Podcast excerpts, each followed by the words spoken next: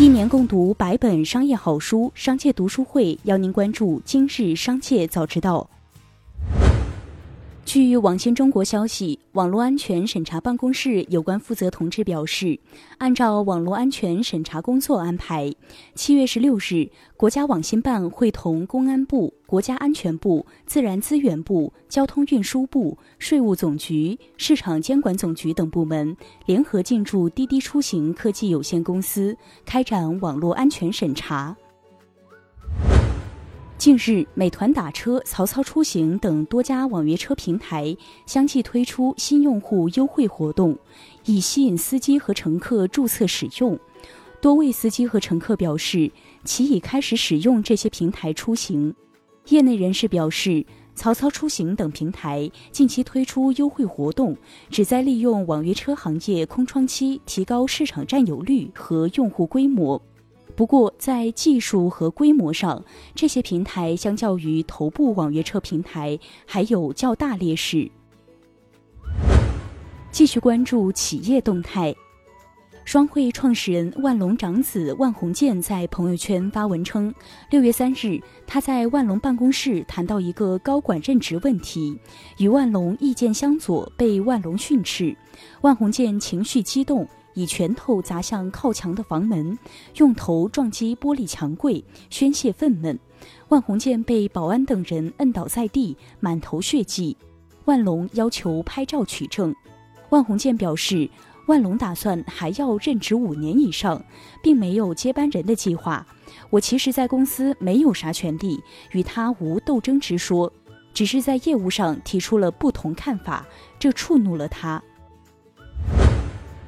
市调机构发布的第二季度全球智能手机市场份额报告显示，小米全球智能手机市占率达到百分之十七，同比增长百分之八十三。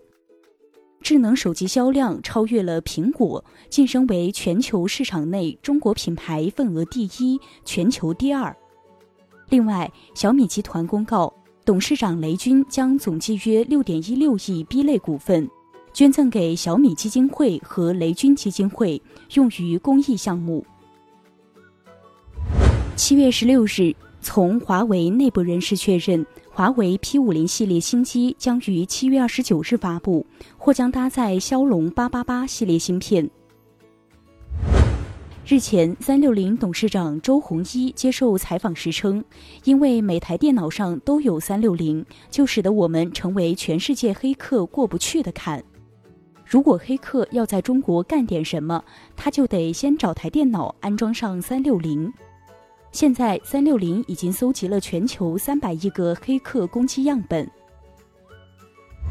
七月十六日消息，银保监会依法决定延长天安财产保险股份有限公司。华夏人寿保险股份有限公司、天安人寿保险股份有限公司、易安财产保险股份有限公司、新时代信托股份有限公司、新华信托股份有限公司六家机构接管期限一年，自二零二一年七月十七日起至二零二二年七月十六日止。七月十六日，小鹏汽车董事长何小鹏表示，小鹏汇天今天正式发布第五代飞行器 X 二，标志着离更广泛安全使用的飞行汽车又近了一步。从此前曝光的资料来看，此次发布的新品应该是旅行者 X 二。小鹏汇天官网显示，旅行者 X 二共享 P 七设计基因，全机身碳纤维材质，全封闭双人座舱。理想汽车已于五月底向港交所提交了上市申请，以双重上市的方式，其保荐人之一为高盛。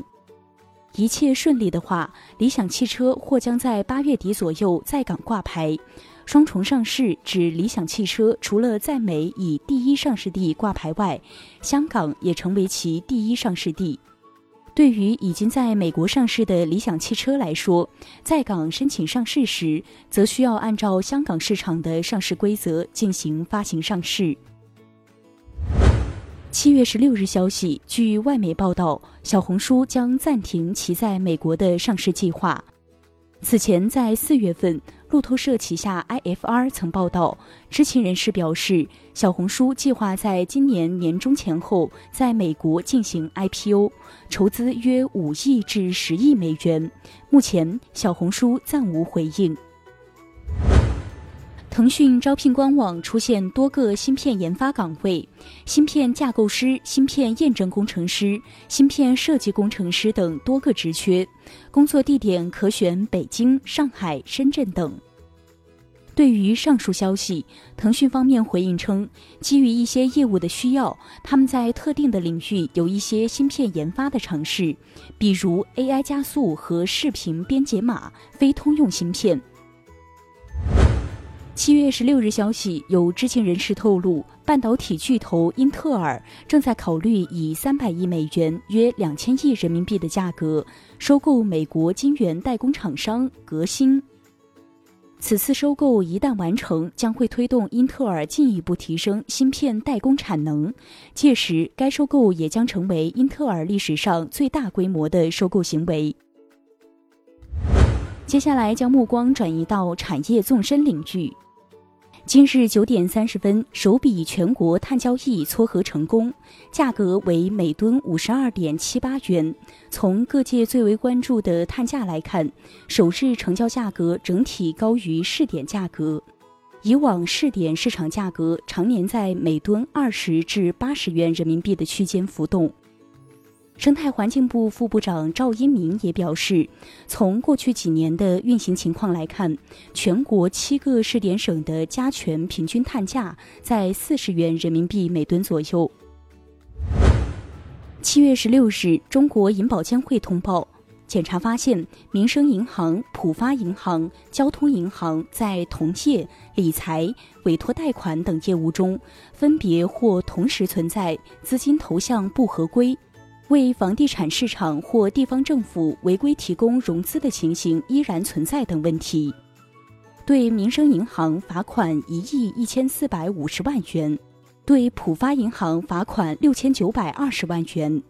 对交通银行罚款四千一百万元，对进出口银行没收违法所得并处以罚款合计七千三百四十五点六万元，合计被罚二点九八亿元。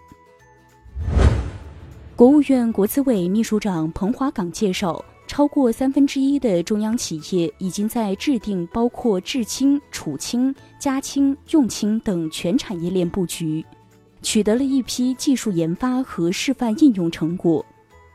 彭华岗介绍。对于碳达峰、碳中和行动，国资委高度重视，正在积极研究制定有关意见和方案，推动中央企业更好地在碳达峰、碳中和行动中发挥作用。